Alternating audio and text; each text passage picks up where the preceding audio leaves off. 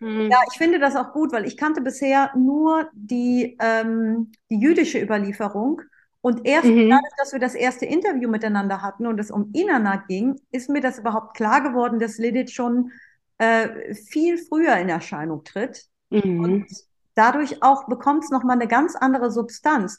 Weil ganz ehrlich, wenn mir früher jemand erzählt hat, ähm, du, und es gibt auch Geschichten darüber, dass Adam eine erste Frau hatte und die hieß Lilith, dann denkt man automatisch, ja, also das scheint wohl irgendeine Sekte sein, zu sein, die sich Ja, da.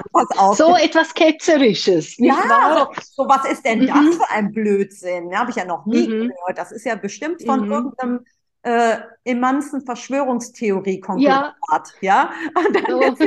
von daher Genau. finde ich es ganz gut, ähm, das so nochmal darzustellen, dass es hier eigentlich um eine Figur geht, die in dem ältesten Mythos eine Rolle spielt, der je von Menschen aufgeschrieben worden Mhm. ist und der offensichtlich auch aufgeschrieben worden ist, weil er so viel Fragen bearbeitet, nicht unbedingt beantwortet, aber bearbeitet, die die Menschheit seit jeher umtreibt. Das ist Undomestiziert, der Podcast für die Frau, die sich fragt, ob sie artgerecht lebt. Von und mit mir, Nadine Kulis. Und ich führe heute ein Interview mit der fantastischen Anne Fay, mit der ich schon über Inanna gesprochen habe. Aber heute reden wir über Lilith.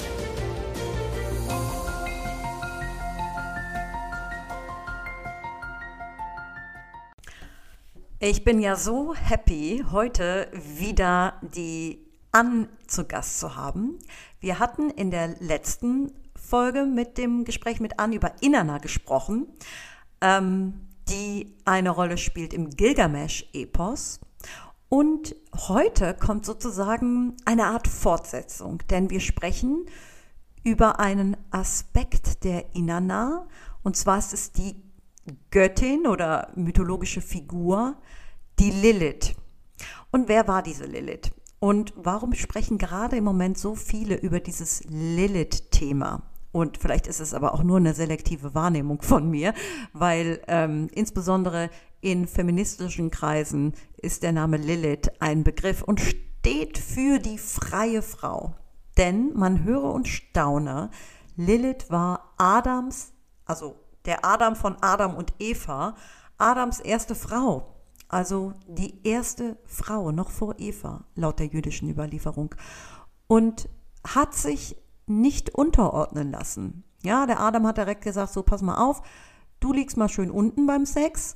Also wirklich, weil jetzt die Begründung, ja, du bist die Erde und ich bin der Himmel. Und Lilith hat gesagt, kommt gar nicht in Frage. Also komische Begründung. Also wie wir hier zusammen schlafen, das entscheidest bestimmt nicht du. Und das ist dann irgendwie eskaliert der Streit. Jedenfalls hat dann Lilith ähm, eine magische Formel gesprochen. Also da haben wir es schon, ne? Hexerei. Also sie wusste etwas, was äh, Adam wahrscheinlich nicht wusste, hat sich Flügel wachsen lassen und ist kurzerhand weggeflogen ans Rote Meer. Das an sich hat auch schon eine starke Bedeutung, aber ähm, man könnte jetzt meinen, Lilith war dann äh, frei und hat ein äh, tolles Leben geführt, aber nein, sie hatte, wurde wirklich drakonisch bestraft, äh, indem sie dazu verflucht wurde vom lieben Gott. Ähm, der hat sich was Tolles einfallen lassen für sie und zwar ähm, 100 Kinder musste sie am Tag kriegen und diese dann auch töten. Puh, und welche Symbolik dahinter steht, was diese Geschichte uns eigentlich heute sagen will ähm, und warum Lilith einerseits als Vorbild dient für so viele Frauen, die den freien Weg gehen, aber auch als Vorlage dient für so viele Geschichten von kinderfressenden Hexen und weiblichen Dämonen. Das erfahrt ihr jetzt hier in dieser Folge mit der Expertin, wenn es um alte Mythologie geht, an Fee. Wir haben ein brandheißes Thema, nämlich wir sprechen ja heute über das Thema Lilith. Und darauf gekommen sind wir, weil wir sind ja schon mal, wir haben ja schon mal ein Interview miteinander geführt und da ging es um Inanna. Und ähm, das ist ein paar Folgen vor. Ich packe das dann noch in die Show Notes, damit man nochmal gucken kann. Ähm, und das war schon eine sehr beeindruckende Heldenreise einer Frau, würde ich mal sagen, ja, die ähm, und auch interessant zu, zu verstehen, dass diese Geschichte ja so ur uralt ist. Und ähm, in diesem Zusammenhang, auch mit Inanna, fällt oft der Name Lilith. Und wir hatten danach ja auch so einen Austausch darüber, wofür dieses Lilith-Prinzip steht. Und ich höre auch immer wieder, jetzt auch manchmal folge ich so ähm, Astrologen, Podcasts oder schaue mir da irgendwie manchmal so ein paar, höre mir da manchmal Sachen an. Da geht es immer wieder so um dieses Thema Lilith. Und, ähm, und da habe ich gedacht, da müssten wir vielleicht noch mal näher drauf eingehen, weil da bist du ja auch wirklich sehr tief involviert. Mhm. Denn die Lilith, die steht ja für einen ganz äh, bestimmten Typus Frau. Und ich würde sagen, da steigen wir jetzt einfach mal ein, oder? Machen wir. Gute Idee. ja, also die Inanna ist ja uralt, mindestens 2500 vor. Entschuldigung, wir hatten hier gerade eine Internetunterbrechung. 2500 Jahre vor Christus. Da erscheint Lilith zum ersten Mal. Lilith erscheint im selben Atemzug, als die junge Göttin der Liebe Inanna erscheint. Und ah. zwar, mh, und zwar besetzt sie den Baum, den jungen Baum, den die Göttin eigenhändig aus dem Fluss gezogen hat, aus dem Euphrat und in ihren Garten gepflanzt hat. Eines Tages, als die junge Göttin der Liebe im, in, in ihrem Garten spazieren geht, kommt sie zu ihrem Baum und guckt, ob er schon gewachsen ist, weil sie möchte daraus ihren Thron bauen später und ihr Bett. Und dann entdeckt sie, dass da drei Wesen diesen Baum besetzt haben. In den Wurzeln die Schlange, die nicht gezähmt werden kann. Im Stamm Lilith, die dunkle Jungfrau, wird sie übersetzt. Und in der, Krone der Löwenadler. Das ist so ein gefährliches Raubtier. Ja, das ist also Liliths erster Auftritt in der Menschheitsgeschichte. Und dann heißt es, die junge Göttin weinte, denn die Wesen wollten den Baum nicht verlassen. Da steckt genau. jetzt ganz viel Symbolik drin und du guckst auch schon so, als ob du sagen, haha.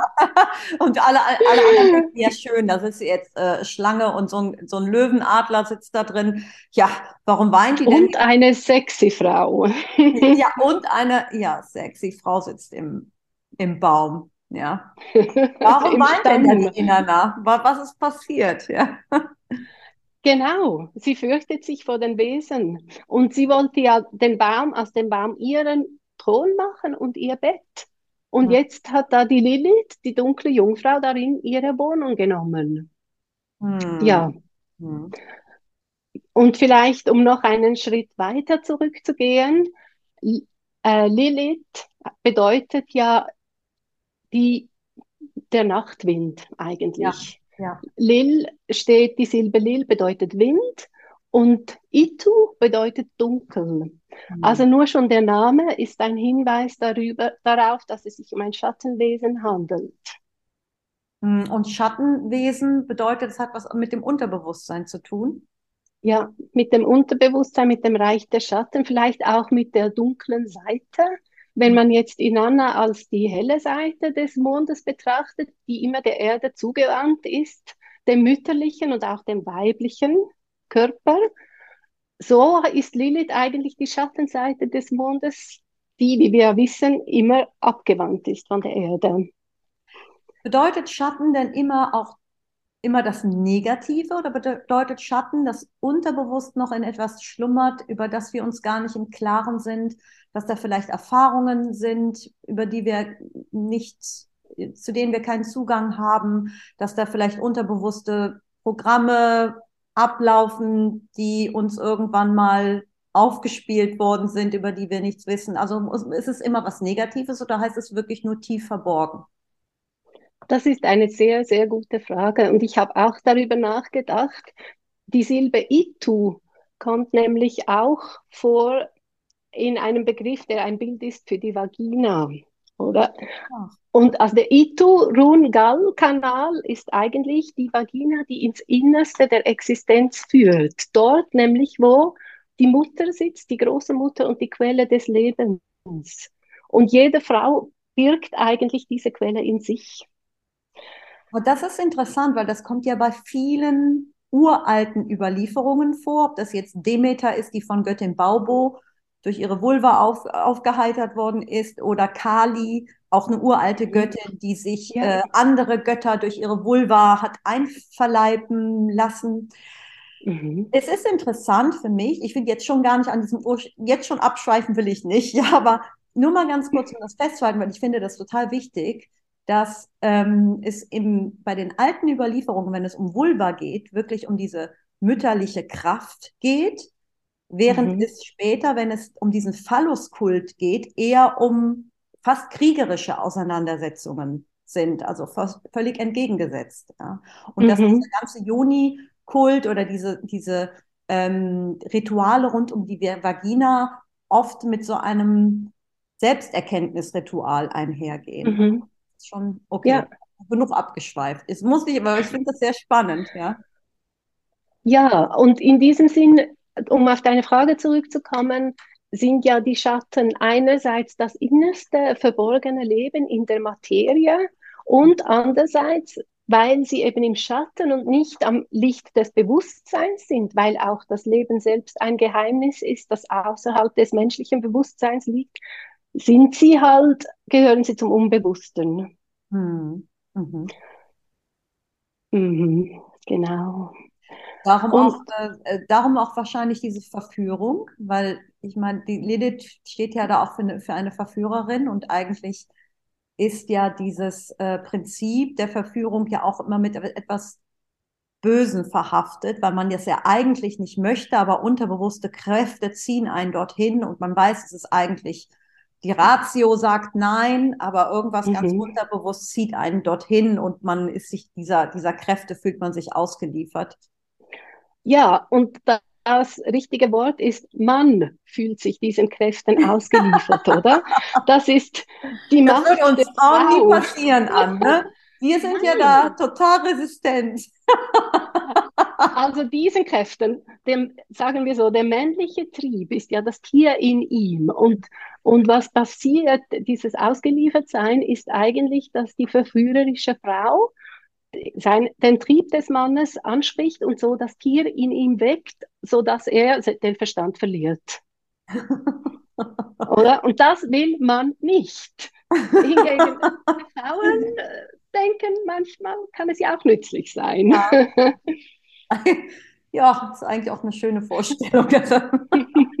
Aber okay, jetzt sind wir immer noch ganz am Anfang. Wir wollen ja erstmal mhm. die Geschichte von Lilith erzählen. Genau. Also Lilith ja. ist jetzt in dieser, da wo wir jetzt noch sind, eins von diesen drei Wesenheiten. Inanna mhm. ist am Boden zerstört, weil ihr Plan, aus diesem Baum einen Thron zu bauen, ist jetzt erstmal dahin und sie muss jetzt schauen, was sie mit diesen drei Wesen macht.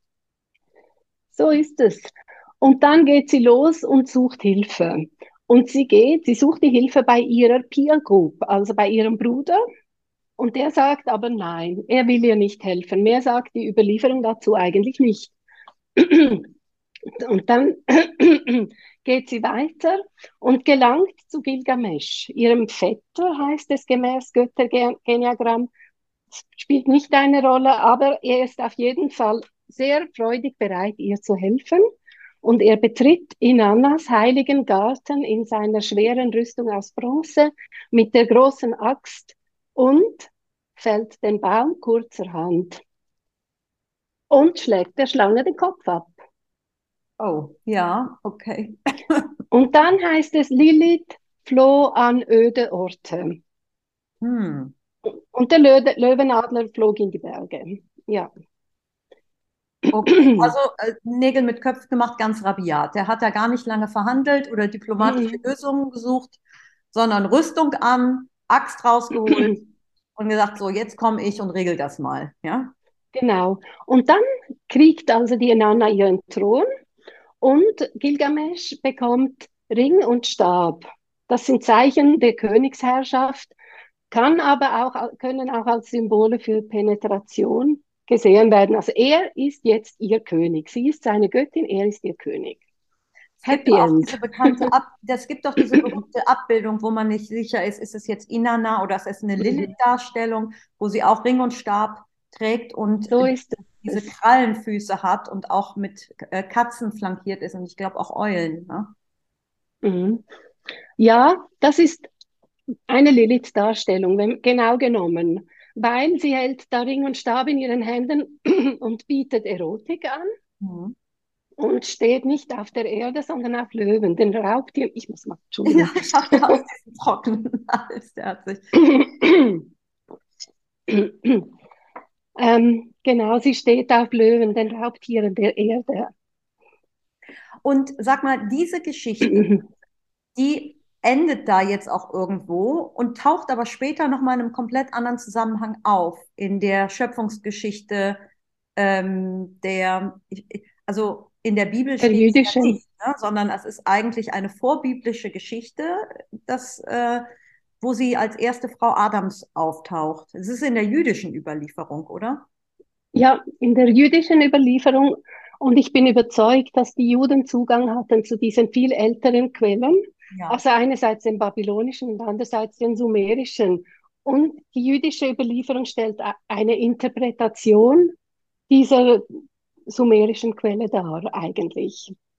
Ach, okay. Also es baut immer wieder aufeinander auf. Du hast ja auf deiner Website, das finde ich ganz interessant, das aber in einem anderen Zusammenhang, so eine Verschachtelung dargestellt. Mhm. So ein Symbol, die Schachtel, die Schachtel, die Schachtel. Das ist so ein bisschen wie bei den russischen. Matroschkas, ja, das ist natürlich eher, so. ja, aber es ist interessant, weil die Geschichten in sich wirklich sehr verschachtelt sind. Und ich bin immer wieder auch über, erstaunt, wie viele, ähm, wenn ich mich so mit Göttinnen befasse, wie viele Übereinstimmungen es gibt, auch an ähm, Geschichten, die teilweise an, ähm, die, die ganz ähnlich sind, aber auf unterschiedlichen äh, ähm, äh, Stellen der Welt auf einmal vorkommen.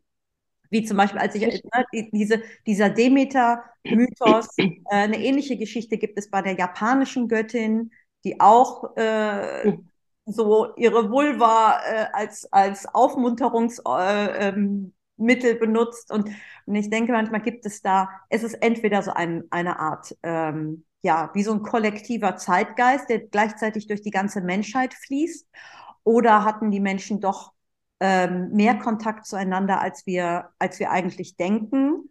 Ähm, das ist, das ist schon spannend, ja, dass sich das, ähm, mhm. sich das wirklich und dass dann auch aus einem Mythos wieder ein neuer Mythos entsteht, eine Überlieferung, weil ich tue mich damit auch manchmal schwer, das so auseinanderzuhalten, weil es gibt so viele parallele Geschichten. Und selbst da, wo es relativ klar ist, wie zum Beispiel im olympischen Pantheon, da gibt es dann auch so viele Varianten von einer Göttergeschichte, dass, dass es da oft auch zu, zu äh, Verwirrung kommt. Mhm. Aber ja. Aber ja, jetzt kommen wir nochmal auf, auf die jüdische Überlieferung von Lilith. Ja. Was ich noch zu deinen Gedanken sagen wollte, das Interessante ist, dass ja alle diese Götter und Göttinnen sind Archetypen für menschliche Wesenszüge. Mhm. Und, und darum macht es auch Sinn, dass sie alle ähnlich sind und irgendwie mit, zumindest mit unserer erfahrbaren Realität zusammenhängen. Ja. Das stimmt, und aber ja, ich will, ach jetzt Gott, ich habe schon wieder so viel, das, was mir dazu einfällt, aber ich lasse das jetzt mal. Wir fangen jetzt mal ja. an. Ja. Und was haben also jetzt die Juden mit dieser Lilith-Figur gemacht? Sie haben gesagt, Lilith war Adams erste Frau. Und wenn man das jetzt zurückliest auf die sumerische Überlieferung, dann sagt, dann kann man sagen, okay, ähm, Lilith, Inanna, die sind irgendwie miteinander verhängt durch diesen Lebensbaum der Frau und ähm, ihr erster Mann war Gilgamesch. Also Adam und Gilgamesch gehören irgendwie zusammen. Mhm. mhm. Und, und die jüdische Überlieferung sagt, Lilith sei ein Geistwesen gewesen. Also nicht geerdet, sondern ein Geistwesen. Und auch das macht durchaus Sinn im, im sumerischen Kontext, weil als Geistwesen gehört sie zur geistigen Welt zum Himmel. Das heißt, sie war eine Jungfrau, die noch reine geistige Liebe hatte. Darum war sie ein Geistwesen. Und dann haben wir gehört, Gilgamesch kam in den Garten und fällte den Baum kurzerhand.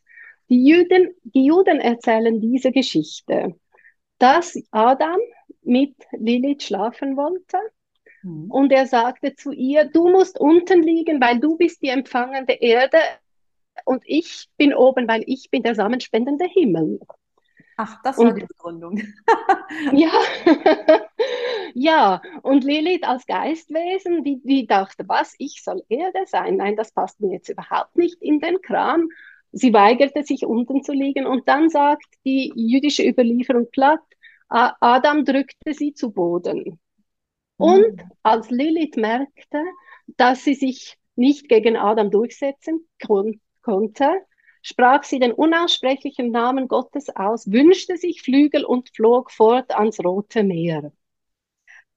Das, äh, das ist auch etwas, darüber gibt es ja echt auch ganze Abhandlungen, dass sie den Namen Gottes wusste, dass das mhm. offensichtlich nicht jeder wusste, dass sie da ein besonderes Wissen mhm. hatte und dass sie das auch nutzen konnte, um quasi Magie einzusetzen. Mhm. Ja? Okay. Also meine Hypothese ist, dass es der Name der Mutter war. Ah, das ist aber eine gar nicht drüber nachgedacht. ja, und aber noch, um, um zu dieser Tat zurückzukommen, ich, ich, für mein Empfinden handelt es sich hier um eine Vergewaltigung oder die da ein bisschen verdeckt ist. Er drückte sie zu Boden, sie konnte sich nicht wehren. Ihr Leben wurde gewisser, ihr Leben, also ihr Körper, das in ihrem Leben äh, ihr Leben, das im Innersten ihres Körpers verborgen ist, wurde ihr genommen. Sie starb in Anführungs- und Schlusszeichen, wurde zum Geist und flog fort ans Meer, ans Rote Meer. Und das Meer ist ja ein Symbol für das kollektive Unbewusste und es war rot wie das Blut. Also um, um es jetzt drastisch zu beschreiben, wie es auch hätte von sich gehen können. Bitte, wie es hätte? Wie, also wie es, was, was diese jüdische Erzählung eigentlich, was dahinter steckt. Und ähm, das, ähm, also was, was dahinter steckt, ist eigentlich, dass, dass es hier eine, eine, eigentlich um ein Verbrechen ging. Oder das ist so. Ja, oder zumindest um einen bisschen rüppelhaften Geschlechtsverkehr eines jungen stürmischen Mannes.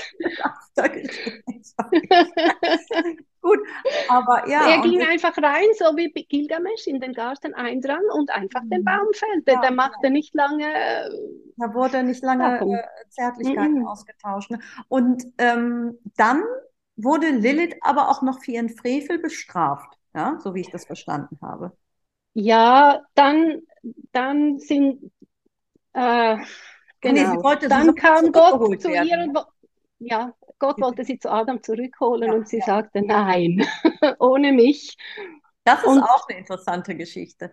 Das mhm. war aber noch nicht mit den drei Engeln. Das kam später mit den drei Engeln, die sie zurückholen wollte, oder? Nein, das war mit den drei Engeln. Die mhm. wollten sie zurückholen. Ja, ja und, und die Strafe, die da beschrieben wird, ist eigentlich die Konsequenz der ganzen Geschichte. Also einerseits heißt es, dass sie da mit einem Dämon kopulierte und unzählige Kinder zeugte, die dann aber alle starben. Mhm. Und auch hier mein, meines Erachtens bedeutet das, dass die Frau, die außerhalb von einer festen Beziehung Geschlechtsverkehr hat und schwanger wird, Früher, das war ja eine große Not für die Frauen und sie mussten halt, oder viele haben halt ihre Kinder dann umgebracht, oder die durften nicht sein, weil ihr Ruf ja auf dem Spiel stand und ihr ganzes Leben. Ja. Also das ist, das ist das eine, was da die jüdische Geschichte ganz subtil formuliert. Und das andere ist auch, dass Lilith als jene gilt, die Männer in ihren Nachtträumen heimsucht. Hm. Also sie ist eine böse von der moralischen Seite her gesehen. Ja, jetzt muss man sagen, diese Strafe, dass sie diese, ich, ich glaube, also ich kenne die Überlieferung, dass sie 100 Kinder am Tag kriegen muss als Strafe und sie dann auch töten muss. Mhm. Und ja. das ist und deine Interpretation oder was auch auf der, ja, was, was man irgendwo sich dann so, aus diesen Zusammenhängen klar, klar wird, ist, dass es die Frau ist, die nicht mehr im System lebt, die unverheiratet mhm. ist, die mhm. frei ist und quasi als Strafe dafür ähm, ja, stigmatisiert ist, sobald sie schwanger ist und dann in große Not gerät. Und das ist wirklich in ja. der Tat, ist es genau, es ist ja äh, genau dieses Thema. Mhm. Ähm, Und je länger man darüber nachdenkt, desto klarer wird es. Es ist, mhm. ist genau, das ist genau dieses Prinzip, ja. Und ähm, der entweder brav und domestiziert, dafür aber der Schutz mhm. der Familie oder mhm. also und, und Schutz und materielle Sicherheit oder frei und Not im Falle einer Schwangerschaft. Aber ja. auch die freie Frau als diejenige, die immer noch Fantasien äh, weckt. Ja. Mhm. Mhm. ja. ja. Und für Adam ging ja dann die Sache nicht so schlecht aus, weil er bekam ja dann eine neue Frau. Ja, das ist sowieso die, ganz toll. Der hat das ganz nochmal. also, also die Eva, die wurde ja dann aus seiner Rippe geschaffen. Das ist ja auch ein sehr bildhaftes Ding und ein Thema für sich.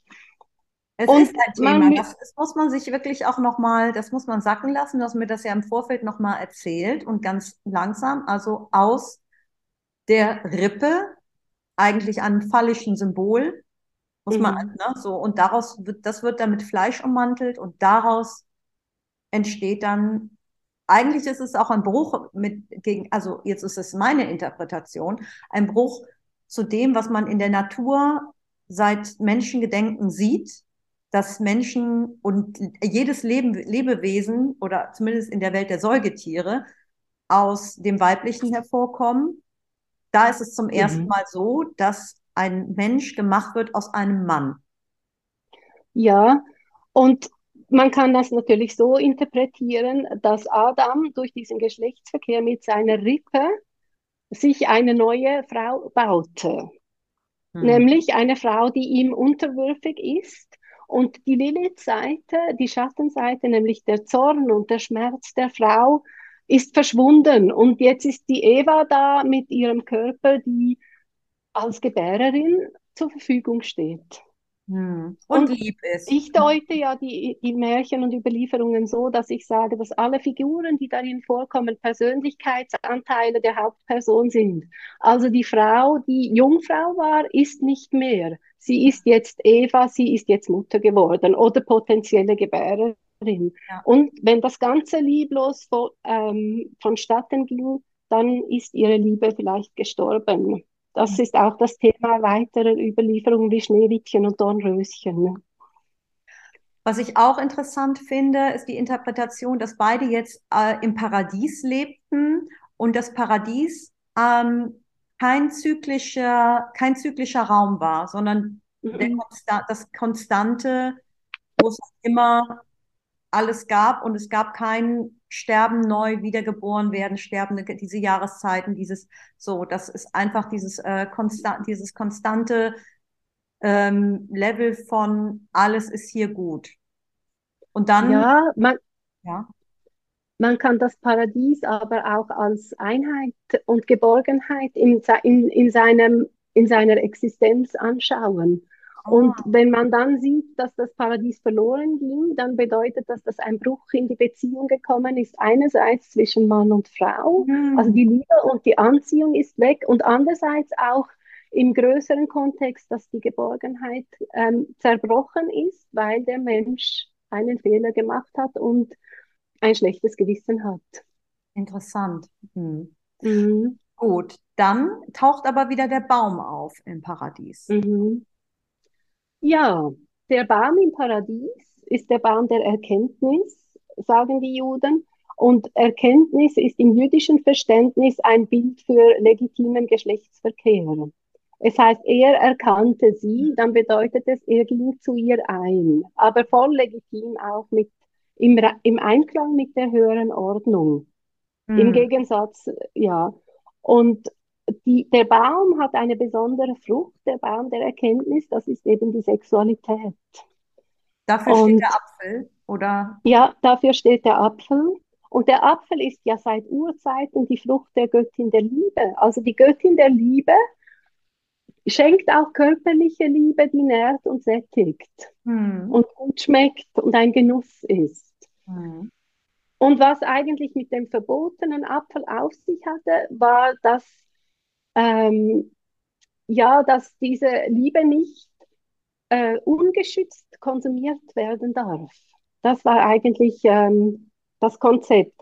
Und da kommen wir auch wieder zurück zur sumerischen Überlieferung, wo der Bruder sagte, nein, es ist noch nicht Zeit, du bist noch zu jung und du musst zuerst heiraten, so kann, man das interpretieren. Und dann geht die junge Göttin der Liebe, die Inanna, und, und findet Gilgamesh und holt ihn rein. Und er nimmt sich, was er kann, und das ist alles. I want it all and I want it now. aber das war dann, aber das war doch auch einvernehmlich, oder? Ja, oder? Ja. Weil sie war im Rausch ihrer verführerischen Kraft, also Lilith, oder? Und er war im Rausch seines Körpertriebs, ja. Körpertriebs. Und sie waren beide im Rausch und bumm, es ist passiert. Was machen wir nun? Gut, aber ja. da dürfen wir jetzt nicht durcheinander kommen. Also das war mit Lilith und äh, Inanna und Gilgamesh oder Lilith. Und jetzt sind wir aber nochmal bei Eva und Adam. Das mhm ähm, war jetzt, wie soll ich mir das vorstellen? Man, man stellt mhm. sich jetzt vor, Eva ist doch eher unterwürfig und lieb und brav und eher passiv. Ich stelle mir das jetzt nicht so stürmisch und leidenschaftlich vor. Ja, hat das damit, gab es da mhm. diese, gab es diesen also, Baum, der zur Erkenntnis geführt hat und hat es da sich dabei was geändert oder ist das jetzt einfach nur meine Interpretation? Wie gesagt, die jüdische Überlieferung sagt, Lilith war Adams erste Frau. Und Eva war seine zweite Frau. Und wenn man es ein bisschen freier anschaut, kann man sagen, Adam hat aus Lilith seine Eva gemacht. Mhm. Es ist eigentlich also quasi aus der verführerischen, lebenslustigen jungen Frau, die einladend ist. Er hat sie eingenommen, mhm. ganz, und genommen für sich und sie zur Mutter gemacht. Mhm. Vielleicht nicht sofort, aber Dadurch das ist eigentlich die Konsequenz. Domestiziert durch diese Phase ja. der, der, der, der, Verantwortung auch. Mhm. Aber sie entdeckt den Baum. Da kommt jetzt ein Wendepunkt in die Geschichte. Nein, der Baum ist das Bild für die äh, für das, der Baum mit der Frucht ist das Bild, dass er sie äh, dass er ihre Liebe konsumiert hat. Mhm. Mhm. Das heißt, dass er mit ihr geschlafen hat unerlaubterweise, frühzeitig und vielleicht mehr aus Trieb als aus Liebe. Okay. Also mehr, mh, das, also, das ist die So paradiesisch war es dann doch nicht im Paradies, ja? Da hat er dann. Nein. Ganz brutal gesagt ist die erste Vergewaltigung im Paradies geschehen. Hm. Und darum ist ja das Paradies verloren gegangen. Hm. Ja, ja, da beruhen ja viele Theorien auf. Es gibt ja, ich lese ja auch einige Theorien darüber, wie das Patriarchat entstanden ist. Und es kommt mhm. ja immer wieder zurück auf die Viehzucht, dieser Eingriff in die Natur, zu bestimmen, welches Tier mit wem Geschlechtsverkehr hat oder über zu, die, die, den Kühen zuzuordnen, welcher Hengst sie begattet, ohne mhm. dass sie ein Welche Bild haben. Das wird, das wird so oft als der erste Tabubruch in der Natur beschrieben, mhm. der dann irgendwann auch auf die Menschen übertragen wurde. Mhm. Das ist interessant, ja. weil das äh, entstand ja alles zur selben Zeit. Ähm, okay, und dann kommt die Schlange auch ins Spiel wieder. Und sie, inwiefern hat, gibt es da eine Verbindung zu Lilith? Ja, die Schlange, das ist das, was wir vorher gesagt haben. Es ist die Frau weckt eigentlich, kann mit ihrer Verführungskraft den Trieb im Mann wecken. Und die Schlange ist das Symbol für den Trieb, der nicht wirklich gezähmt werden kann, man kann ihn nur überwinden. Also da geht ja dann Gilgamesh hin und schlägt der Schlange kurzerhand den Kopf ab. Der Trieb, es gibt, also sowohl Männer wie Frauen haben diesen Trieb, obwohl der männliche Trieb ist eher der körperliche Trieb und der weibliche Trieb ist eher der emotionale Trieb. Also der Kick durch die Verführung auch Macht zu haben, oder zum Beispiel. Ja, genau. Ja, ja, ja. Ich weiß. Mhm. Und auch der Schmerztrieb. Also wenn dann die Frau mal verletzt worden ist, ist es für sie schwierig, ähm, sich wieder aus diesem Teufelskreis rauszubewegen. Mhm. Das ist der weibliche Trieb. Aber beide sind durch die Schlange symbolisiert. Der Trieb schlechthin. Ähm, aber die Schlange kommt ja zu Eva und erklärt ihr, du, hör mal, Gott, der hat zwar hm. erzählt, ihr dürft ihr nicht von, von dem Baum essen, aber ähm, der möchte einfach nicht, dass ihr so schlau seid wie er. Oder wie, was, was, erzählt, oder was erzählt sie denn ihm? Genau, der, der Eva. Sie bringt die Eva hm. ja auf hm. komplett neue Gedanken. Ja? Genau, also das ist der Trieb im Mann, die, der als Schlange mit der Frau sie in ein Gespräch verwickelt und sagt, ja, liebst du mich denn nicht? Ja, aber wenn du mich lieben würdest, dann würdest du mir geben, wonach ich mich äh, äh, verzehre. Und dann ist sie hin und gerissen, weil sie liebt ihn, aber sie spürt irgendwie, ja, noch nicht bereit und ich will nicht seiner Liebe sicher sein und ist unsicher und er überredet sie, sich ihm hinzugeben. Also die Schlange in dieser Situation symbolisiert dass seine innere Frau, die mit List äh, versucht, das zu erschleichen, was er haben will. Okay, aber sie, sie, richtet, sie geht ja zu Eva und nicht zu Adam. Sie geht ja zu die ja. Schlange. Ja. ja, der Mann quasi im, im Griff seiner, in, seines Triebes und seiner inneren negativen Frau überlistet die Frau zum Geschlechtsverkehr.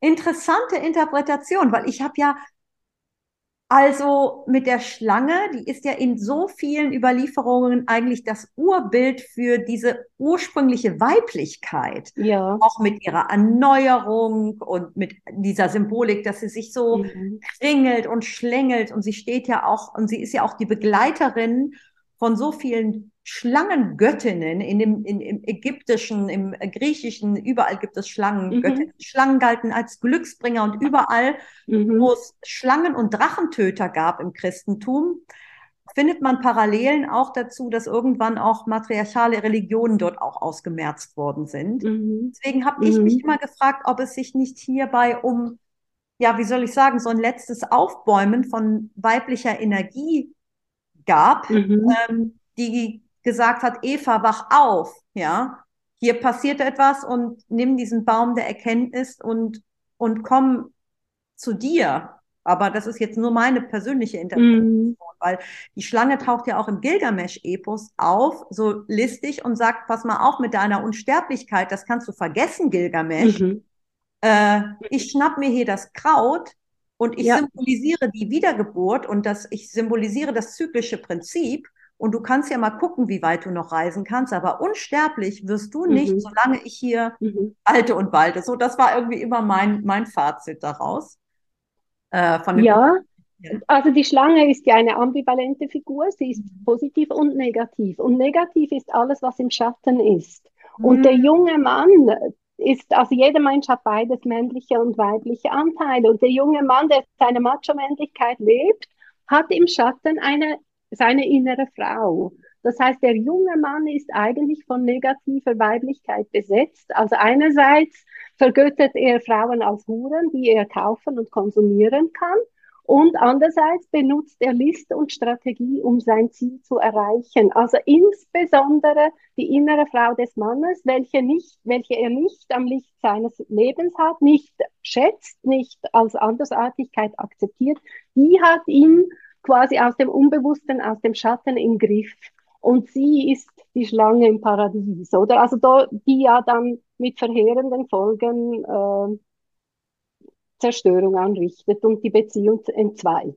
Wie stehst du denn zu der Interpretation, dass die Schlange eine, eine Verkörperung von Lilith ist, die wieder auftaucht im Paradies? Das habe ich nämlich auch gelesen. Ja, genau. Genau so wie ich es formuliert habe. Also die Lilith ja.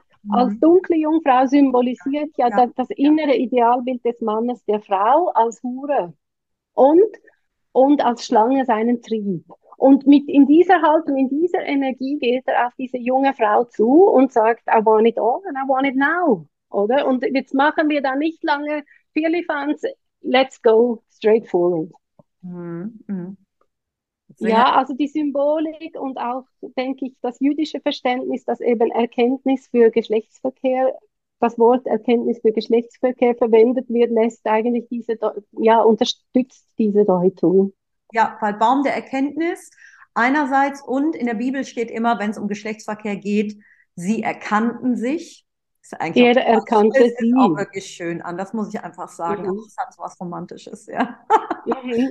Und, ähm, Aber es heißt, er erkannte sie, er geht in sie ein, in ihr Innerstes, oder? Also mhm. es ist schon in ihrer Seele, wo, in ihren Schoß, ja. ins Zentrum ihres Lebens. Mhm. Hier an dieser Stelle gab es wieder eine kleine Unterbrechung, aber es geht sofort weiter. Hm. Ja, ich finde das auch gut, weil ich kannte bisher nur die, ähm, die jüdische Überlieferung. Und erst mhm. dadurch, dass wir das erste Interview miteinander hatten und es um Inanna ging, ist mir das überhaupt klar geworden, dass Lilith schon äh, viel früher in Erscheinung tritt. Mhm. Und dadurch auch bekommt es nochmal eine ganz andere Substanz. Weil ganz ehrlich, wenn mir früher jemand erzählt hat, ähm, du, und es gibt auch Geschichten darüber, dass Adam eine erste Frau mhm. hatte und die hieß Lilith, dann denkt man automatisch, ja, also das scheint wohl irgendeine Sekte sein, zu sein, die sich ja, da So etwas Ketzerisches. Ja, so, so, was ist denn mhm. das für ein Blödsinn? Ja, Habe ich ja noch nie mhm. gehört. Das ist ja bestimmt von mhm. irgendeinem äh, immansen Verschwörungstheorie-Konglomerat. Ja. ja? So. von daher genau. finde ich das ganz gut, ähm, das so nochmal darzustellen, dass es hier eigentlich um eine Figur geht, die in dem ältesten Mythos eine Rolle spielt, der je von Menschen aufgeschrieben worden mhm. ist und der offensichtlich auch aufgeschrieben worden ist, weil er so viel Fragen bearbeitet, nicht unbedingt beantwortet, aber bearbeitet, die die Menschheit seit jeher umtreibt. Ja. Mhm und die dann auch Ausgangspunkt war für die theologischen Grundlagen vieler anderen Religionen. Ja. Ja.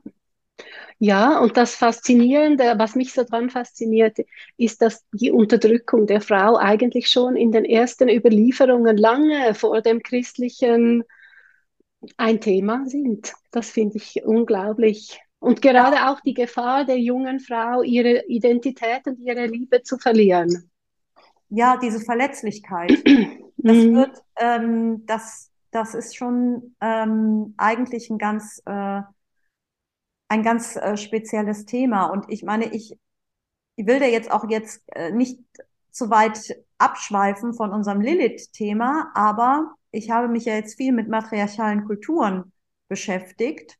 Und als dieser, als es diesen Bruch gab, in dem es von diesem Mütterclan in Richtung Paarbeziehung die Lebenskonzepte gingen, mhm. ähm, birgt das natürlich die Gefahr, dass die Frau ihren Schutz auch verliert, weil sie ist ja dann auf einmal auch auf sich alleine gestellt und muss in die Obhut einer Ehe oder einer Schwiegerfamilie gehen und da ist sie nun mal auch viel verletzlicher mhm. als in einem mütterlichen Clan, bei dem eventuell sogar Vaterschaft nicht so eine große Rolle spielt ähm, und sie auch nicht dieses hure-heilige ähm, Konflikt unterworfen ist. Ja, mhm. das, ähm, das ist alles nicht vorhanden. Das sind ja auch Prinzipien, die sich dadurch ergeben haben und eine Problematik, die, die sich dadurch für die Frau ergeben hat. Und es ist dann auch wirklich interessant zu sehen, dass ähm, diese Themen überhaupt nicht totgeschwiegen worden sind, sondern wirklich auch bearbeitet mhm. worden sind. Ja. Nicht unbedingt zugunsten der Frau. Die Message ist ja dann irgendwo auch, ähm, unterwerf dich mal lieber, sonst geht's dir schlecht, ja. Oder es ist, mhm. ja, also wenn man es mal, also wenn, wenn man es jetzt mal ganz primitiv herunterbricht. Weil für mhm. Lilith geht es, mein Lilith ist ja keine positive Figur in dem Sinne. Sie steht zwar für die freie Frau, ähm, für die, die sich nicht unterwerfen lässt. Aber sie wird ja schon auch bestraft in dem mhm. Sinne. Ja. ja, also ich finde, die Verletzlichkeit hat sehr wohl mit Lilith und ihrer Existenz zu tun. Denn letztlich ist es ja so, dass die Frau, die verletzt worden ist und deren Liebe nicht mehr intakt ist, sich sagt, und jetzt nehme ich mir, was ich will, mit mhm. den Kräften, die ich habe. Und das ist ja ein starkes Thema im Zusammenhang mit Lilith und ja, im Zusammenhang mit jeder Frau, die verletzt worden ist und sagt, nicht mehr mit mir. Ja, ja. Und aber jetzt nochmal auf dieses, ähm, darauf zurückzukommen, Eva hat vom Baum der Erkenntnis gegessen, weil sie von der Schlange, die, ähm, und wir haben festgestellt, die Schlange symbolisiert die Triebhaftigkeit des Mannes, gleichzeitig aber auch diesen Lilith-Aspekt. Ähm, also da hat der Mann quasi die Frau verführt, sich ihm hinzugeben. Oder? Das ist natürlich auch eine sehr gewagte, sehr, sehr mhm. gewagte ähm, Interpretation. Ich verstehe natürlich, es liegt auf der Hand, weil ne, Baum der Erkenntnis und es ist auch dieses, ne, mhm. es liegt eigentlich auf der Hand, aber es, es widerspricht ja jeglichen Theologien, die mhm. ähm, denn, denn Evas Schuld ist ja un, unser aller Kollektivschuld. Und wie ja. viele Frauen sind ja gestorben und äh, grauenhaft getötet worden oder sind, haben so viel Leid erlebt, unsere ganzen Urahninnen, aufgrund dieser Erbsünde. Ja. Mhm. Das war für mich wirklich bahnbrechend, als ich das gecheckt habe, oder dass das eigentlich, dass die Schlange im, dass die Schlange nicht die Frau ist, primär die verführt. Natürlich hat sie ihn gelockt und seinen Trieb angesprochen, aber der Trieb, als er dann mal wach war, hat er also voll zugeschlagen, oder? Mhm. Ja, also sind eigentlich beide involviert. Es geht auch, das Schöne ja. ist an den alten Überlieferungen, Schuld ist nicht das Thema. Das ist Nein. wirklich ein, die Moral ist erst nach dem Fiasko gekommen. Ja, ja, ja, ja weil, wir, weil wir die versuchen, die Natur auch zu zähmen. Mhm. Es ist ja im Endeffekt ein, ein, deswegen heißt ja auch mein Podcast undomestiziert. Mhm. ähm, es ist ja ein Versuch, aus dem Leid zu kommen. Die Menschen versuchen aus dem Leid zu kommen, indem sie versuchen, Systeme zu errichten, um die Natur zu bezwingen. Und mit mhm. dieser Naturbezwingung bedeutet, bedeutet es natürlich auch Sexualität im, im Zaun mhm. zu halten. Und alle, die sich ja. dagegen aufbäumen oder die meinen, so leben zu wollen, nach Lust und Laune, wie sie möchten und damit auch das System herausfordern, denn es funktioniert ja nur im Kollektiv, mhm. ähm, dann äh, drohen drakonische Strafen. Ja, das hm. ist, mhm. ja, okay. Also, Eva hat dann, nachdem sie vom, von dem Apfel gegessen hat, auch Adam verführt. Also doppelte Verführung quasi. Ja. Mhm. Ja. Und ähm, dann gab, dann, äh, Gott war ziemlich sauer darüber und hat die beiden aus dem Paradies geworfen. Mhm ich kenne jetzt noch mal, also ich habe diese Überlieferung gehört, aber da müssen wir gar nicht drauf eingehen, weil ich habe wirklich jetzt noch mal das ganze Wochenende äh, mir alle möglichen Lilith-Überlieferungen angehört, dass äh, Lilith dann noch mal auftaucht, weil es dann Geschichten gibt, dass ähm, Adam nicht mehr mit Eva spricht, 170 mhm. Jahre oder ich, ich weiß nicht mehr. Und in der Zeit aber noch mal eine heiße Affäre mit Lilith hat, ja, und dann die Eva links liegen lässt. Kennst du, äh, kennst du diese Überlieferung? Hast du davon schon mal was gehört? Echt, davon habe ich noch nie was gehört, aber ich finde es so cool. Und die Juden sind einfach so cool und so intelligent, wie sie menschliche Weisheiten in diese Geschichten reinpacken, oder?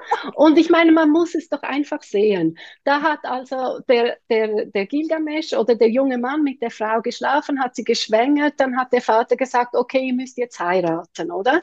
Und dann kam das eine Kind und das zweite Kind und das dritte Kind und die Mutter war emotional mit den Kindern absorbiert, sechs Sex gab es immer weniger. Und was macht der Adam? Er trifft seine Lilith wieder. Das heißt, seine Fantasien wie, wie eine verführerische Frau, die nicht Mutter ist und irgendeinen Säugling an der Brust hat, wie ihm die, wie die seinen Weg kreuzt. Und da ja die Alte sich zu Hause ihm verweigert, ist der Sprung kurz, das aufleben zu lassen, dort, wo halt die Magie abgeht, der Trieb voll durchläuft und die verführerische Frau ihm schöne Augen macht. Also das ist ja das Normalste der Welt, oder? macht total Sinn. Ja, ich muss noch mal genau nachgucken, wo ich das, weil ich habe wirklich mir alles, was ich an Lilith-Überlieferungen bekommen habe, äh, zwischen habe ich ich habe mir natürlich jetzt nicht genau die einzelnen Quellen, aber es ist wirklich so im Jüdischen, auch in der Kabbala und so, da geht es wirklich, da geht es dann ans Eingemachte. Und das sind, wie du schon mhm. sagst, uralte Überlieferungen.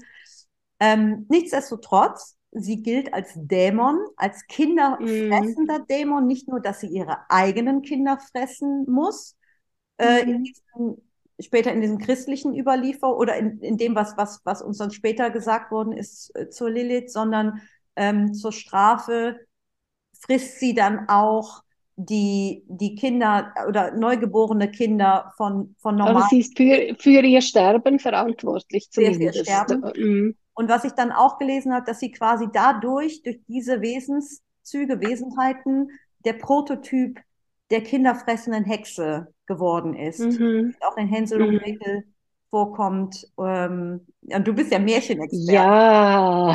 Da muss ich jetzt noch mal ganz kurz fragen, ja, die Kinderfresserin als Hexe. Und dafür steht ja Lilith. Was soll uns das denn sagen? Hm, also ich, ich, mir gefällt halt Hänsel und Gretel besonders gut, weil was ist das? Die Hexe, die beiden gehen in den Wald, Symbol für das kollektive Unbewusste im Bereich des Körpers, oder? Dann kommen sie an ein Knusperhäuschen, das so lecker aussieht, oder? Und die Hexe, die Hexe sperrt den Mann in ihren Käfig und er darf und, und sie will ihn auffressen, wenn sein Finger dick ist. Ich meine, wie bildhaft ist denn das, oder? Während, das ist so gut. Ich während, Gut, dass ich dich Während die Hexe dafür auch verantwortlich ist, dass, dass die, das Mädchen, also die Frau, putzen und das Haus sauber machen muss. Ja. Also da sind wir ja wieder genau in dem Thema drin, oder? Ja, ja, ja. Und, und die Kinderfresserin, also trotz allem bleibt es halt bei den Kindern, die sterben muss, mussten, weil sie nicht erwünscht waren. Ich, ich, ich denke, das genügt als drastisches ja, Bild. Ja, und dass natürlich die Männer einen Sündenbock suchen, warum die Kinder sterben müssen und die Frau mit ihrer, ja, dafür verantwortlich machen und sagen, ja, die ist ja sowieso eine Verführerin, oder? Sie ist ja schuld, dass ich meinen Trieb nicht im Griff habe. Also da sind wir halt mitten im Schlamassel der Menschheit und da finde ich auch, ist den Frauen übel mitgespielt worden, oder? Und auch diese Projektion, oder die, die Projektion des Mannes, äh, seiner inneren Frau auf die Frau oder sein inneres Idealbild, die Frau als Hure. Mhm. Und dann sagt, und, und statt dass er zugibt, dass er eigentlich das mega geil findet, projiziert er das auf die nächste Frau, die ihm über den Weg läuft und sagt, du bist eine Hure und du hast für das den Tod verdient oder, oder eine Hexe. Ist schon, also da haben wir ja, ja. Oder da haben wir schon ein, ja, ein übles äh, Schlamassel. Und das ist natürlich die Kernverletzung der Frau, oder? Das macht dann natürlich, dass die Frau in Negativität, Frustration und Wut gerät. Und damit ist sie wiederum im Griff ihres inneren Mannes, des Machos, der zornig und wütend ist und Macht sucht, oder? Und sagt, nicht mehr mit mir, das lasse ich mir nicht gefallen. Jetzt sage ich, wo es lang geht. Und dann sind halt die Fronten, die wir ja seit ein paar Jahrtausenden haben in dieser Welt, aufgebaut. Hm. Also Ann, jetzt hast du mich wirklich, aber es ist wirklich. Outknockt. Ja, das ist, ich habe das noch, aber besonders, ich bin ja wirklich ein Märchenjunkie, ne? Ich bin ja wirklich, ich habe ja alle Märchen, ich, ich freue mich dann auch immer, wenn ich meiner Tochter die Märchen vorlesen kann. Die sagt schon so, oh nee, ich nicht schon wieder ein Märchen, ja.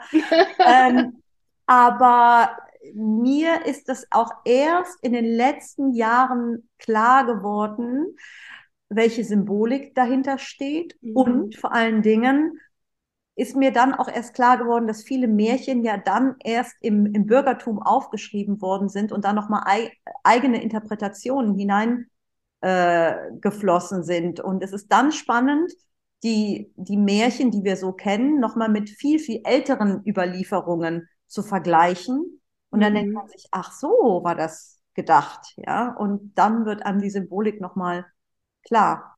Aber mhm. jetzt schweife ich schon ab. Wir wollen ja eigentlich zum, zum Ende kommen. Aber gut, die Lilith als, als Kinderfresserin und wie, wie würdest du das denn interpretieren, wenn Leute heute sagen, ähm, wir, wir, wir kommen jetzt in eine neue Phase, also werden jetzt so Astrologen sagen, ne? So, wir kommen mhm. jetzt in eine neue Energie, in eine neue Phase äh, der Menschheit und die Lilith-Energie kommt hoch. Ist das was ja. Negatives oder was Positives? Oder Hashtag MeToo. Ja, ja. Ist die Lilith-Energie. Ja, ja. Sich nichts mehr mhm. bieten lassen, ja. Ja, und dass das auch thematisiert wird. Ja. Das thematisiert wird, dann habe ich mich mit dem Typen getroffen und dann habe ich gemerkt, er will Sex und ich konnte mich nicht wehren, oder? Mhm. Und prompt, und es war so verschissen, weil, weil nachher, es war irgendwie, plötzlich war die, war die, war der Zauber der Beziehung weg und es ging nur noch aufs eine raus und ich bin voll, voll reingetapst in die Falle. Also das ist ja aus der Warte der Frau zum Beispiel. Ja, aber so hat es ja begonnen. Ja, so hat das begonnen, ne? Dieses, diese, das Übergriffige, wie du schon sagst, mm -hmm. aber ich finde, Lilith steht ja auch für das Selbstbestimmte, für das, mhm. ich sage, pass mal auf, ja. so möchte ich den Sex aber nicht, sondern ich will den mhm. so, so und so. Ja. ja. genau. Ähm, auch diese sich Das hat- das, Eingefor das Einfordern von, von ähm, Befriedigung, dieses Recht Mhm. auf eigene Sexualität. Das Mm, kommt ja auch oft da in dieser Debatte vielleicht ein bisschen zu kurz, weil natürlich ist es auch viel krimineller. Also das ist natürlich etwas, was besprochen werden muss, weil ich meine, hier war am Wochenende in Köln Karneval und ich habe danach haarsträubende Geschichten gehört von Übergriffen auf junge Mädchen. Ich habe immer das Gefühl, es wird eher schlimmer als besser. mhm. Ähm, aber auf der anderen Seite steht die Lilith ja auch für dieses Selbstbestimmte Ja, und gleichzeitig halt auch das Bestrafende äh, ist, wofür sie dann ja bestraft wird. Ja. also um deine Frage zu beantworten, ja, wir sind in dieser neuen Zeit. Und das Neue an dieser Zeit ist, dass das Unrecht auch ein Thema wird. Hm. und es ans Licht kommt. Und in dem Augenblick, wo es ans Licht kommt, schwelt es nicht mehr im Schatten und, und, und herrscht diffus über negative Gefühle, sondern es wird thematisiert und so kann es heilen. Und ich denke schon, das ist, das ist das, was jetzt dran ist und das ist auch das, was ich mit meiner Webseite machen möchte. Ich möchte es zu Bewusstsein bringen und sagen, es war seit Anfang an ein Thema und es zieht sich durch über die Märchen zu den modernen Überlieferungen und Filmen wie Maleficent zum Beispiel, die ja auch eine Lilith-Figur ist, Business Maleficent mit Angelina Jolie, Mhm. zieht sich das, hat sich das durchgezogen und heute ist die Zeit, sich dessen bewusst zu werden, damit auch die Frau wieder den Zugang zu ihrem Körper, ihrem Leben und ihrer Liebe finden kann, ohne unbelastet. Ja.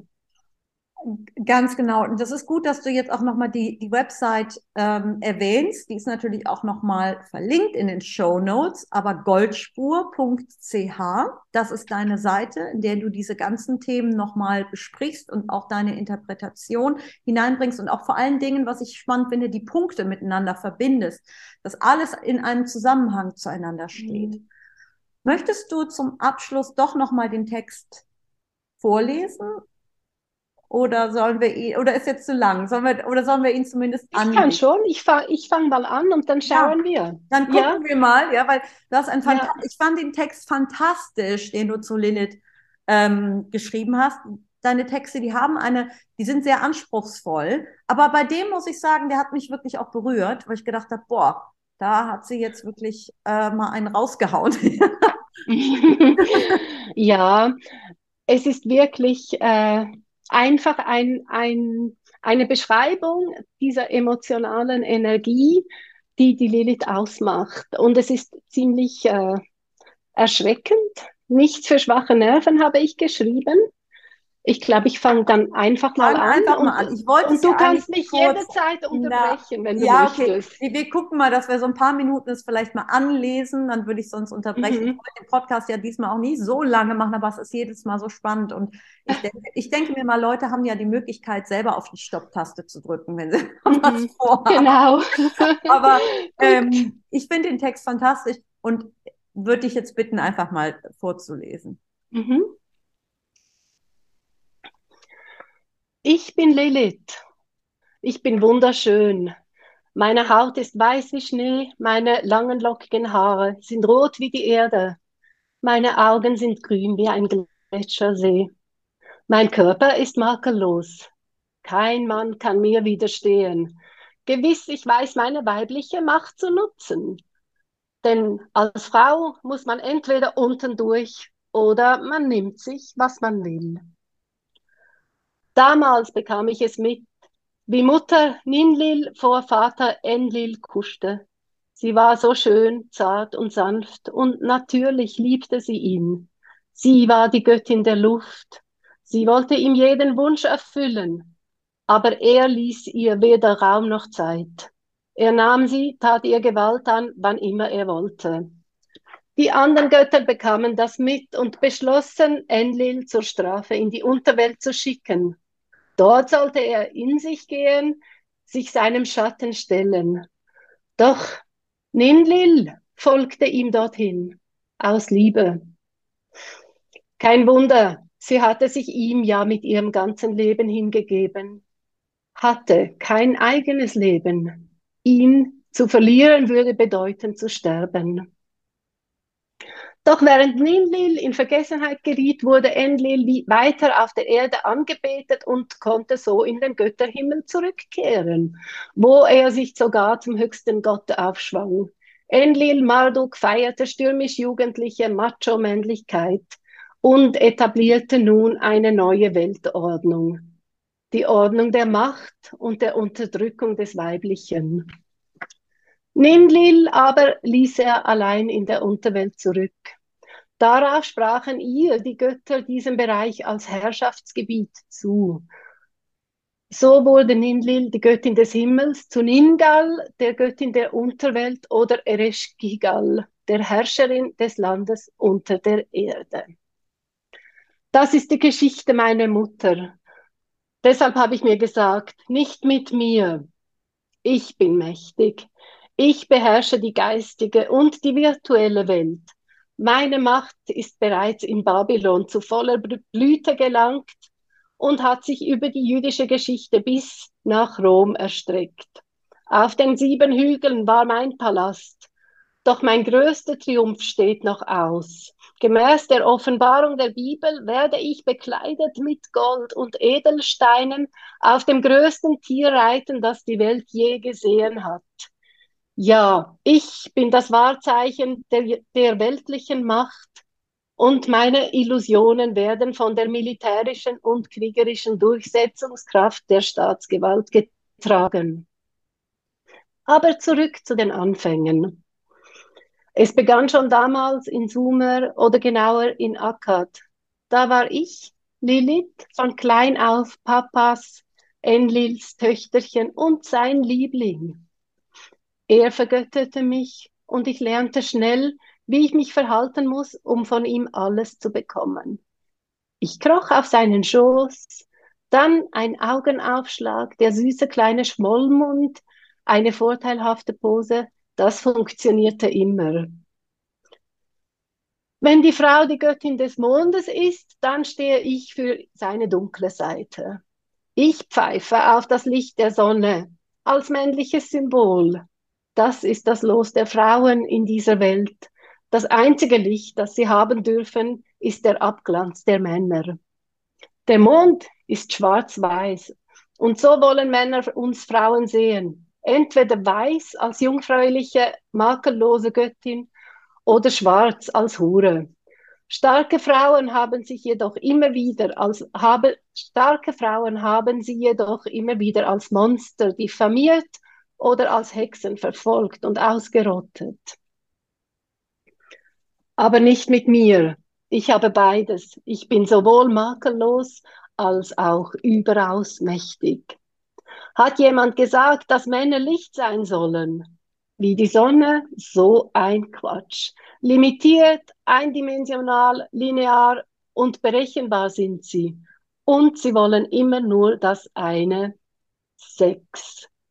Dabei nehmen sie skrupellos, was sie können, wenn sie können. Das heißt, wenn sie Macht haben. Adam bedeutet aus Erde. Das sagt schon alles. Männer sind elende Materialisten, auf Körper und Materie fixiert. Und genau hier setzt meine Macht an. Du willst Sex? Ich kann Sex geben, vielleicht, wenn ich will. Aber das hat einen Preis. Und ich setze den Preis fest. Ich bin so alt wie die Menschheit selber. Ich bin die Königin der Nacht. Die Nacht und das Dunkel sind meine Domäne, denn ich herrsche im Unbewussten im Bereich des Körpers und der Triebe. Aber ich will euch auch die dunkle Seite, die traurige Wahrheit nicht vorenthalten. Auch ich wurde vergewaltigt, war noch fast ein Kind da rief ich den unaussprechlichen Namen Gottes aus. Mutter. Sie, die große Muttergöttin, verschwunden aus dem Bewusstsein der Menschen, verbannt in die Unterwelt. Es ging mir nicht besser als ihr. Mir widerfuhr dasselbe. Das ist das traurige Erbe, das ich von meiner Mutter empfangen habe und welches ich auch an meine Tochter weitergeben das Los der Frau, Fluch und Tod. Was sollte ich also mit meinem Körper tun, der mir genommen worden war. Ich verließ ihn, zog mich innerlich aus ihm zurück und verzog mich in eine geistige Welt, in meine eigene Welt.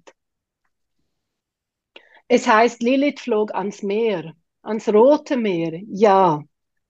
Denn Tiamat, die Jungfrau des Lebens, weinte ein Blut von salzigen Tränen und wurde so zum zornigen Drachen der Meere. Ja, zu einem Meer, rot wie Blut. Denn Weiblichkeit muss für das Leben der anderen bluten. Und meine Tochter, ich brauche es euch nicht zu sagen, oder? Inanna ist meine Tochter. Sie ist besser bekannt als Eva, Adams zweite Frau. So ist denn auch die zweite Schöpfung in der Bibel zu verstehen. Gott, nämlich Enlil oder der böse Gott der Luft, baute Eva aus einer Rippe, die mit Fleisch umgeben war. Was soll denn das sein? Es ist natürlich ein Bild für das männliche Glied. So schuf er denn seine neue Frau, die ihm gefiel, nämlich mit Gewalt gefügig gemacht für Sex nach seinen Vorstellungen. Und er jubelte endlich Fleisch aus meinem Fleisch, damit ihr endlich aufwacht und versteht, was die Sache ist und was uns die Überlieferungen schon lange sagen. Das bedeutet nichts anderes als die erste Vergewaltigung geschah im Paradies. Und das ist logischerweise auch der Grund, warum das Paradies, das heißt die Einheit und Geborgenheit der Menschen verloren ging. Kein Wunder bemühen sich Männer seither, die Sache zu vertuschen und umschreiben sie mit schwer verständlichen Bildern, während sie stattdessen der Frau als Schlange die Schuld in die Schuhe schieben. Und so entstand die traurige Realität, dass die Frau als Sündenbock herhalten muss, immer wieder.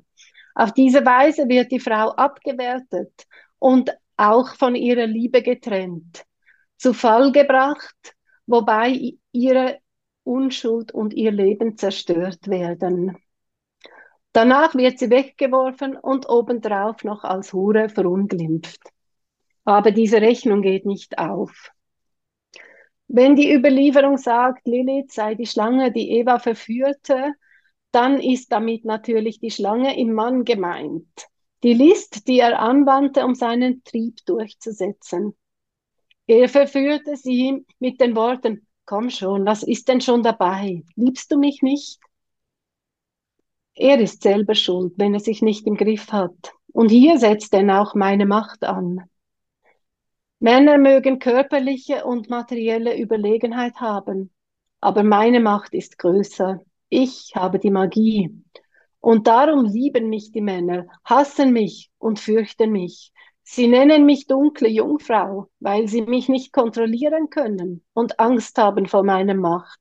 Zu Recht, in meiner Hand sind sie alle wie Wachs, wehrlos wie hypnotisierte Kaninchen. Alle Männer sind gleich, im Grunde sind sie schwach. Ich verachte sie.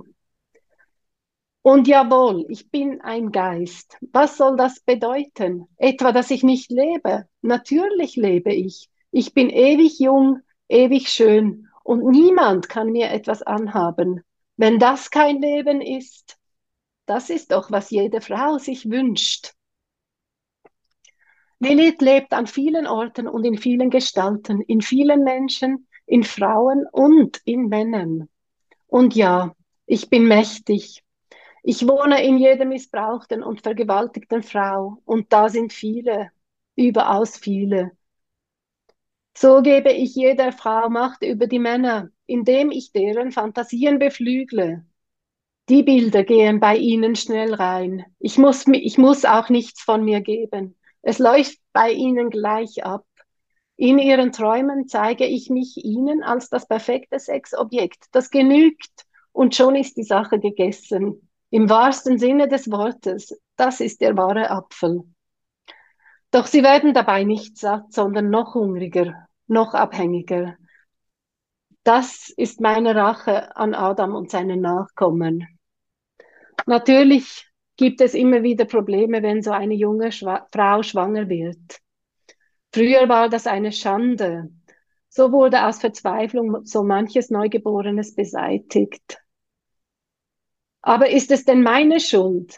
Es ist die Moral, wiederum von Männern geschaffen, welche die Ursache für diese verzweifelte Tat ist. Zum Glück gibt es heute Verhütungsmittel. Gewiss, meine Tochter ist aus demselben Holz geschnitzt wie ich. Und wie ich das Leiden meiner Mutter in meinem Körper trage, so trägt sie das Leiden ihrer Mutter und ihrer Großmutter in ihrem Körper. Ist es denn meine Schuld? Die Mutter wohnt immer und lebt im Körper ihrer Tochter weiter, denn die Tochter ist aus dem Körper der Mutter geboren. Und das Leben wohnt in jedem Menschen. So geht das Leben weiter und der Fluch ebenfalls. Das ist die große Erbsünde. Oh, also ich kannte den Text ja schon, aber ihn nochmal jetzt aus deinem Mund zu hören, er hat nochmal eine andere Intensivität. Und es ist, da steckt so viel drin, dass es sich lohnt, ihn sich nochmal so anzuhören und ihn vielleicht sogar nochmal nachzulesen, weil die Symbolik da drin einfach so stark ist. Ähm, ich danke dir, dass du diesen Text nochmal gelesen hast. Und ich danke dir für dieses Interview, was du mir gegeben hast zu dem Thema. Ich finde, das ist wahnsinnig relevant und spannend. Super, dass wir das nochmal heute besprechen durften. Und gibt es noch etwas Abschließendes, was du sagen möchtest? Weil dann würde ich es nämlich hier beenden. Mhm. Ja, ich habe noch was. So, weil das jetzt so dramatisch mit der Erbsünde aufgehört hat und so ich denke, heute ist wirklich die Zeit, dass das heilen kann und dass die Frau wieder zu ihrer Kraft findet. Mhm. Und ganz besonders möchte ich auch den jungen Frauen ans Herz legen, dass sie ihre reine Liebe bewahren und nicht zulassen, dass sie verletzt werden. Mhm. Denn es ist die, die Aufgabe der Frau, da ein Stück, Stück vor diesem Elend zurückzutreten. Denn die Frau ist die Quelle des Lebens und der Liebe. Ja, und ja, das wünsche ich mir für die jungen Frauen, dass sie nicht in diesen Sog der Sexiness kommen und denken, dass sie sich zu billig hergeben sollen, sondern dass sie aufstehen in ihrer weiblichen Kraft und sei es auch gemischt mit ein bisschen Zorn, das lasse ich mir nicht bieten und für die Liebe kämpfen. Das, äh, das sehe ich genauso und ähm, vielleicht sogar ist das etwas, was man zu einem anderen Zeitpunkt nochmal extra besprechen mhm. musst. Aber das ist etwas, was, ähm, was eine besondere Relevanz hat in Zeiten, wo Frauen so unter Druck gesetzt werden, auch mhm. ähm, mithalten zu müssen. Auch sexuell, ja. ja. Okay, mhm.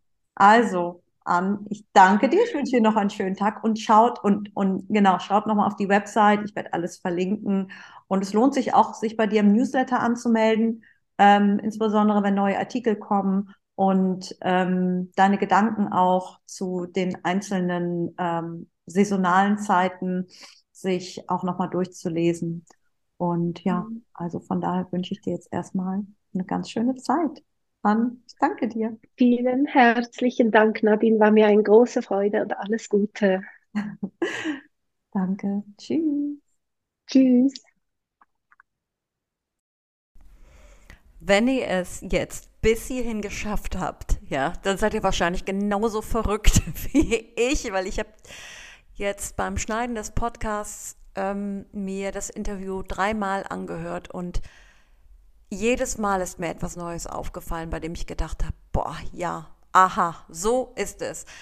Es ist nicht so ein einfaches ähm, Thema, es geht richtig, richtig tief ähm, in unsere Strukturen, in die Strukturen unserer Gesellschaft und der Definition von insbesondere von Weiblichkeit.